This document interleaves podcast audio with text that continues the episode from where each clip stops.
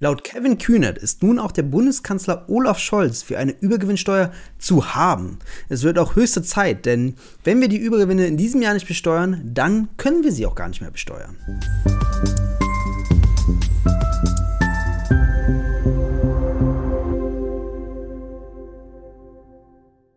Und damit hallo und herzlich willkommen zu den Wirtschaftsfragen. Mein Name ist Lukas Scholl und heute sehen wir uns an, was die Übergewinnsteuer eigentlich soll, was sie kann und was der aktuelle Stand um die Debatte über die Übergewinnsteuer ist. Für mich ist die Übergewinnsteuer nicht in erster Linie ein Instrument, um Staatseinnahmen zu erzielen, sondern sie soll eben auch verhindern, dass zu viel Marktmacht entsteht, weil Marktmacht bedeutet am Ende auch immer politische Macht und das ist brandgefährlich. Das war Fabio De Masi. Er ist ehemaliger Abgeordneter des Deutschen Bundestags und des Europäischen Parlaments. Dort hat er sich vor allem einen Namen gemacht als Finanzexperte und Finanzdetektiv. Ein kleiner Funfact, den viele von euch wahrscheinlich nicht wissen, ist, dass ich der Leiter des Bundestagsbüros von Fabio De Masi zum Ende seiner Legislatur war und daher weiß ich, dass er sich mit vielen finanzpolitischen Themen sehr gut auskennt und bei der Übergewinnsteuer besonders gut, da er die schon in der Corona-Pandemie gefordert hat. Dazu aber gleich mehr. Vorher möchte ich euch noch auf eine andere Sache hinweisen. Für die neue Ausgabe des Jacquin Magazins habe ich mit Fabi de Masi und Isabella Weber ein spannendes Interview geführt über ökonomische Krisen und Schocks. Isabella Weber ist die Ökonomin, die mit dem Preisdeckel für ordentlich Furore in der Wirtschaftswissenschaft gesorgt hat. In dem Interview geht es vor allem darum, wie wir den Staat wieder handlungsfähig machen können, um diese ökonomischen Schocks, aber auch natürlich die Krisen, die ja immer mehr parallel verlaufen, zu bewältigen. Darüber hinaus gibt es neben dem spannenden Artikel von Ines Schwertner über das Bundeswehr-Sondervermögen noch etliche weitere gute Artikel, die in Jacobin-Manier perfekt designt sind. Über den Link in der Beschreibung jacobin.de slash Wirtschaftsfragen könnt ihr im ersten Jahr 10% sparen. Nun aber zum Stand der Übergewinnsteuer. Die Übergewinnsteuer, für die, die es vielleicht noch nicht mitbekommen haben, sollen jene Gewinne besteuern im Energiesektor, die über den Gewinnen der letzten Jahre liegen. Also nicht der Normalgewinn soll besteuert werden, sondern der Gewinn darüber hinausgehend, der Übergewinn. Solch eine Übergewinnsteuer haben schon etliche europäische Länder eingeführt, nur in Deutschland hakt es noch etwas. So ist vor allem der deutsche Finanzminister Christian Lindner gegen die Übergewinnsteuer und verbreitet in der Debatte darüber etliche Mythen. Ganz voran die Verfassungsmäßigkeit der Übergewinnsteuer. Dazu hat der wissenschaftliche Dienst des Deutschen Bundestags vor kurzem befunden, dass eine generelle Ausgestaltung nach dem italienischen Modell, das hat sich in der Wissenschaft und der Politik hauptsächlich durchgesetzt, kein Problem ist und es natürlich auf die konkrete Ausgestaltung, Begründung und so weiter ankommt, aber generell eine Übergewinnsteuer verfassungsgemäß sein könnte oder wahrscheinlich sein könnte. Im Endeffekt kann es ja nur ein Verfassungsgericht feststellen, wie es dann im konkreten Fall nach der Einführung ist.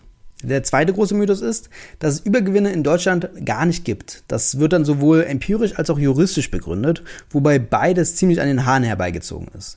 Juristisch gesehen müsste der Begriff der Übergewinne erst definiert werden. Das ist korrekt, allerdings ist es ja normal, bevor ein Begriff definiert ist, dass es ihn rechtlich gar nicht gibt. Also sollte man das machen und dann findet man vielleicht auch Übergewinne. Empirisch wird auch argumentiert. Zum Beispiel vom Bundesfinanzminister, der im Frühjahr meinte, dass es keine amtlichen Erkenntnisse über Übergewinne gäbe. Das liegt zum einen natürlich wahrscheinlich an der juristischen Definition, aber es wird auch verbreitet, dass die Übergewinne vor allem im Ausland anfallen. Nun hat eine Studie ergeben vom Netzwerk Steuergerechtigkeit, dass in Deutschland Übergewinne von über 100 Milliarden Euro existent sind. Genau genommen sogar 113 Milliarden Euro. Davon fallen 38 in der Ölindustrie, 25 in der Gasbranche und 50 Milliarden Euro im Strommarkt an. Daher kommt das Netzwerk Steuergerechtigkeit dazu, dass wenn man eine Übergewinnsteuer von 25, 50 oder gar 90 Prozent anlegt, zu 28, 57 oder 102 Milliarden Euro Steuereinnahmen kommen würde.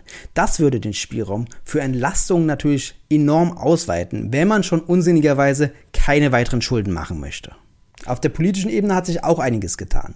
So sind zum Beispiel die Parteivorsitzenden von SPD und Grünen explizit für die Übergewinnsteuer. Und laut Kevin Kühnert ist nun auch der Bundeskanzler für die Übergewinnsteuer zu haben. Das heißt, es besteht tatsächlich eine realistische Chance, dass man die Übergewinnsteuer in Deutschland tatsächlich einführt. Ob das so kommen wird, werden wir sehen. Falls euch das Video bis hierhin gefallen hat, könnt ihr gerne schon den Kanal abonnieren, das Video liken und einen Kommentar schreiben, zum Beispiel, ob ihr denkt, ob die Übergewinnsteuer wirklich kommen wird.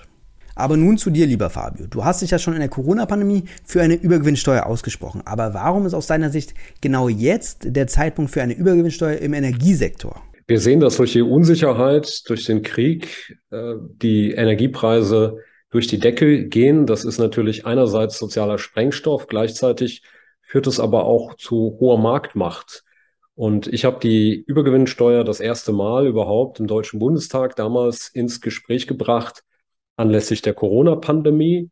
Damals ging es also um die fetten Extraprofite, die Amazon und Co. zum Beispiel durch Online-Versand während der Pandemie, während der Lockdowns eingestrichen haben. Jetzt geht es aber wirklich um eine große soziale Krise und ich kann nicht verstehen, dass die Bundesregierung einerseits sagt, sie will zur Schuldenbremse trotz der Kriegszeiten zurückkehren. Sie lehnt einen Gaspreisdeckel für den Grundverbrauch ab und sie hätten die finanziellen Mittel nicht, um die einkommensschwachen Haushalte stärker zu entlasten. Gleichzeitig lehnt sie es eben ab, Übergewinne zu besteuern. Und ich will hinzufügen, für mich ist die Übergewinnsteuer nicht in erster Linie ein Instrument, um Staatseinnahmen zu erzielen, sondern sie soll eben auch verhindern, dass zu viel Marktmacht entsteht, weil Marktmacht bedeutet am Ende auch immer politische Macht und das ist brandgefährlich.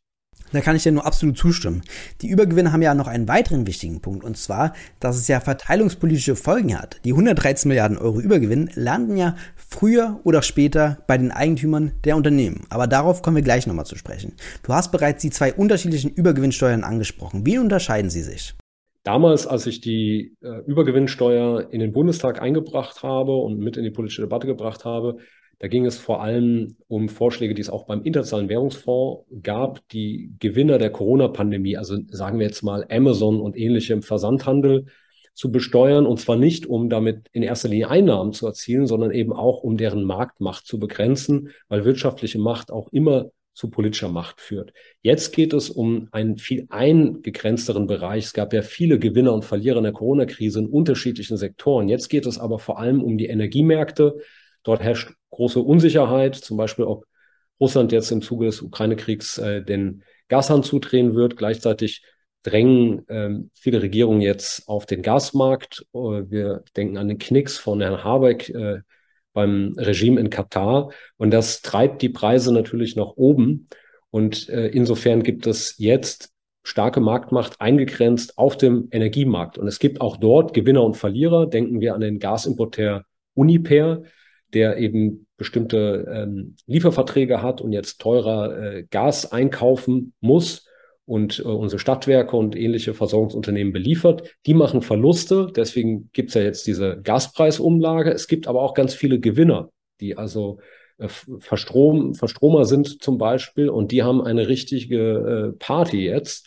Und dort äh, nicht zuzugreifen, ist eben verantwortungslos. Viele andere Länder tun das bereits, ähm, einfach auch, äh, um deren Marktmacht zu begrenzen. Und gleichzeitig hat es den angenehmen Nebeneffekt, dass man zusätzliche Einnahmen erwirtschaftet, weil wir hören ja jetzt immer zum Beispiel, es sei kein Geld da, um gezielt einkommensschwache Haushalte zu entlasten. Und das ist wirklich zynisch, nicht nur aufgrund ähm, des schwarzen Lochs äh, im Beschaffungswesen, wo wir einfach mal jetzt 100 Milliarden äh, Euro reingekippt haben für die Bundeswehr und gar nicht wissen, was dabei am Ende rauskommt, sondern auch, weil wir äh, zum Beispiel jetzt von Herrn Lindner hören, wir müssten zur Schuldenbremse zurückkehren, Übergewinnsteuer soll es nicht geben.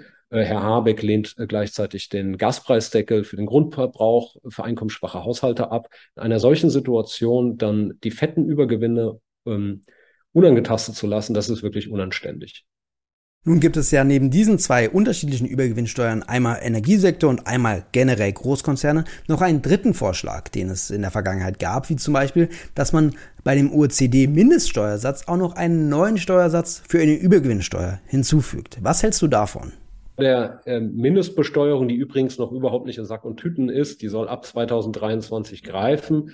Die hat ja zwei Elemente, dass man einen Mindeststeuersatz hat von äh, 15 Prozent, der aus meiner Sicht zu niedrig ist, ähm, weil äh, selbst der US-Präsident Biden wollte einen höheren von 21 Prozent. Das hat aber in dieser Frage insbesondere ähm, die EU ausgebremst, weil es dort eben einige Steueroasen gibt, die das nicht wollten. Und auf der anderen Seite will man ähm, diese Gewinne neu verteilen. Und das ist äh, von daher relevant, weil bisher äh, zum Beispiel die Profite von Amazon, die Besteuerung von Amazon, die Besteuerungsrechte, die stehen den USA zu, weil diese Tech-Konzerne ihren Muttersitz äh, in den USA haben und man will zukünftig zu einem System, das stärker am Ort der Umsätze ähm, auch besteuert wird. Also wenn Amazon zum Beispiel hier in Deutschland einen bestimmten Anteil seiner Umsätze macht. Und das führt uns jetzt zurück zur Übergewinnsteuer, weil ähm, es gibt bereits bei dieser Mindestbesteuerung äh, einen bestimmten Teil, den man eben nach Umsätzen verteilt. Und da hat man so eine Art Gewinngrenze ja, von äh, 10 Prozent und sagt, was quasi drüber ist, ähm, das wird eben neu verteilt. Und äh, dort hat man also bereits eine Unterscheidung von, sage ich mal, üblichen Gewinnen und dann welchen, die darüber liegen. Das ist alles nicht so ganz einfach, weil zum Beispiel Amazon auf dem Papier gar nicht so große Gewinne macht, weil sie permanent äh, expandieren und äh, quasi ihre Gewinne wieder neu investieren. Aber es gibt bereits im internationalen Steuerrecht Unterscheidungen von sogenannten äh, Residualgewinnen und äh, Normalgewinnen. Und insofern ist das überhaupt keine neue Diskussion und die ganze Aufregung, man könne Übergewinne nicht richtig äh, definieren, die ist ähm, äh, sehr bemerkenswert, weil Steuerrechtler so, solche Fragen seit Jahren äh, diskutieren. Und es geht im Übrigen auch nicht darum, dass man sagt, ähm, Gewinne sind äh, an sich äh, jetzt ähm, irgendwie des Teufels, sondern es geht darum zu verhindern, dass Gewinne, die eben nicht auf Innovation beruhen, ähm, sondern einfach durch die Ausnutzung von Marktmacht, dass man die abschöpft und zwar damit der Wettbewerb in Zukunft überhaupt noch funktionieren kann. Früher wussten Liberale, dass ähm, es eben zum Wettbewerb auch die Verhinderung von Marktmacht gehört und heute haben sie das offenbar vergessen. Ja, das ist ein wirklich spannender Vorschlag, der ein optimaler zweiter Schritt sein könnte, wenn man im ersten Schritt auf nationaler Ebene die Übergewinne abschöpft mit einer Übergewinnsteuer, wie es in anderen Ländern schon gemacht wird. Denn wir haben ja Zeitdruck, weil die Übergewinne aus der Vergangenheit nicht abgeschöpft werden können. Wenn dieses Problem eintritt und was ja schon eingetreten ist bei den Übergewinnen aus der Corona-Pandemie, müsste man natürlich die Personen hinter den Unternehmen besteuern. Was siehst du dafür vor? Das ist in der Tat ein äh, Problem weil äh, wir äh, verfassungsrechtlich eben nicht jetzt ähm, Übergewinne jetzt aus dem letzten Jahr oder so besteuern können. Das heißt, jedes Jahr, wo wir Zeit verlieren und so etwas ausgebremst wird, ähm, zementieren wir sozusagen diese Situation dieser, dieser, dieser großen Marktmacht, dieser großen wirtschaftlichen Macht und diese Gewinne, die liegen ja nicht irgendwo äh, einfach nur rum und äh, schlafen dort, sondern die wandern natürlich den Eigentümern, zum Beispiel den Besitzern großer Aktienpakete an diesen Konzernen zu. Und das sind in der Regel eben sehr vermögende Personen, die ähm, über große Aktienpakete verfügen. Das sind die Eigentümerfamilien. Das sind in Deutschland interessanterweise historisch ähm, oft Familien, das geht bis in die Zeit vor dem Zweiten Weltkrieg zurück, die immer große Vermögen dann auch vererben. Also meiste Vermögen sind Betriebsvermögen. Und deswegen ist es wichtig, ähm, dass wir eben dann über Vermögensbesteuerung auch sprechen, also Multimillionäre und Milliardäre besteuern. Und ich freue mich, dass zum Beispiel jetzt die SPD Linke das Konzept der Vermögensabgabe, das ich ja auch äh, entwickelt habe während der Corona, ähm, Pandemie und das wir vom Deutschen Institut für Wirtschaftsforschung damals haben durchrechnen lassen, dass sie exakt dieses Konzept jetzt übernommen haben für eine einmalige Vermögensabgabe. Ähm, die hätte auch den Vorteil, dass es zum Beispiel nichts bringt, wenn ein Milliardär dann einfach seinen Briefkasten ummeldet oder so, weil es eine Stichtagsregelung gäbe und er wäre immer noch steuerpflichtig. Grundsätzlich ist es aber so, dass wir eigentlich eine langfristige Vermögensbesteuerung und auch eine gerechte Erbschaftsbesteuerung in Deutschland brauchen. Und zwar, damit sich Leistung wieder lohnt, weil es kann nicht sein, dass wenige Personen mehr besitzen als die Hälfte der Bevölkerung. Das hat mit dem Leistungsprinzip nichts mehr zu tun. Da kann ich dir nur absolut zustimmen. Das ist natürlich mit der Ampel alles relativ undenkbar. Vor allem, wenn die Übergewinne überhaupt nicht angegangen werden, hat das ja noch weitreichende Konsequenzen. Aber gibt es sonst noch weitere Punkte in der Steuerpolitik, die du besonders betonen möchtest? Ich möchte nur betonen, dass Herr Lindner jetzt sich wieder anschickt, insbesondere auch die äh, oberen 30 Prozent bei der sogenannten kalten Progression zu entlasten, die in den letzten Jahren permanent entlastet wurden. Also auch Leute äh, wie mich oder wie ich früher, als ich noch Bundestagsabgeordneter war. Und das ist sicherlich in dieser ähm, Gaskrise jetzt nicht notwendig, sondern wir brauchen gezielte Entlastungen. Dazu zählt aus meiner Sicht ein Gaspreisdeckel auch für den Grundverbrauch, der dann nämlich jene Leute, die eben auch weniger verbrauchen, weil sie auch über weniger Einkommen verfügen, entlasten würde. Und alle, die mehr verbrauchen, die müssten dann einen höheren Gaspreis zahlen. Das heißt, das setzt auch Anreize zum Sparen. Die Leute, die aber seit Jahren äh, schon im Winter äh, sagen Pullover tragen, zwei oder drei Pullover statt die Heizung aufzudrehen, die brauchen keine Spartipps, auch nicht von Herrn Habeck, sondern die brauchen eine Regierung, die endlich in ihrem Interesse handelt. Und das tut diese Regierung nicht. Und deswegen mache ich mir große Sorgen äh, um die Zukunft. Ein weiteres Thema, was ja jetzt wieder hochgespült würde, kürzlich auch ähm, durch ähm, die ganze Debatte äh, um die Warburg-Affäre und die äh, Cum-Ex-Aktiendeals, äh, ist natürlich endlich solche kriminellen Cum-Ex-Geschäfte, bei denen sich Banken und Fonds Steuern erstatten lassen äh, in äh, Milliardenhöhe, die sie nie gezahlt haben, dies endlich äh, rechtssicher zu unterbinden. Auch ähnliche Geschäfte sind in Deutschland immer noch möglich und das ist ein Skandal. Vielen Dank, lieber Fabio, für deine spannenden Antworten. Ich kann dir natürlich nur absolut zustimmen, dass die Themen kalte Progression, aber auch Cum-Ex sehr spannend werden in der Zukunft. Vor allem bei Cum-Ex, da geht es ja wirklich darum, ob der Kanzler in Bedrängnis kommt oder nicht. Und bei der kalten Progression ist natürlich ein Unding, dass in dieser Krise jetzt die Spitzenverdiener am stärksten profitieren sollen in absoluten Zahlen. Aber gut, wir werden sehen, was die Steuerpolitik ja in der Zukunft noch bringen wird und ob es da noch einige Fortschritte gibt oder ob es tatsächlich so kommt, dass Christian Lindner sich durchsetzt und vor allem mit der Gasumlage die kleinen Leute belastet werden und die Spitzenverdiener mit der kalten Progression-Entlastung weiter privilegiert werden.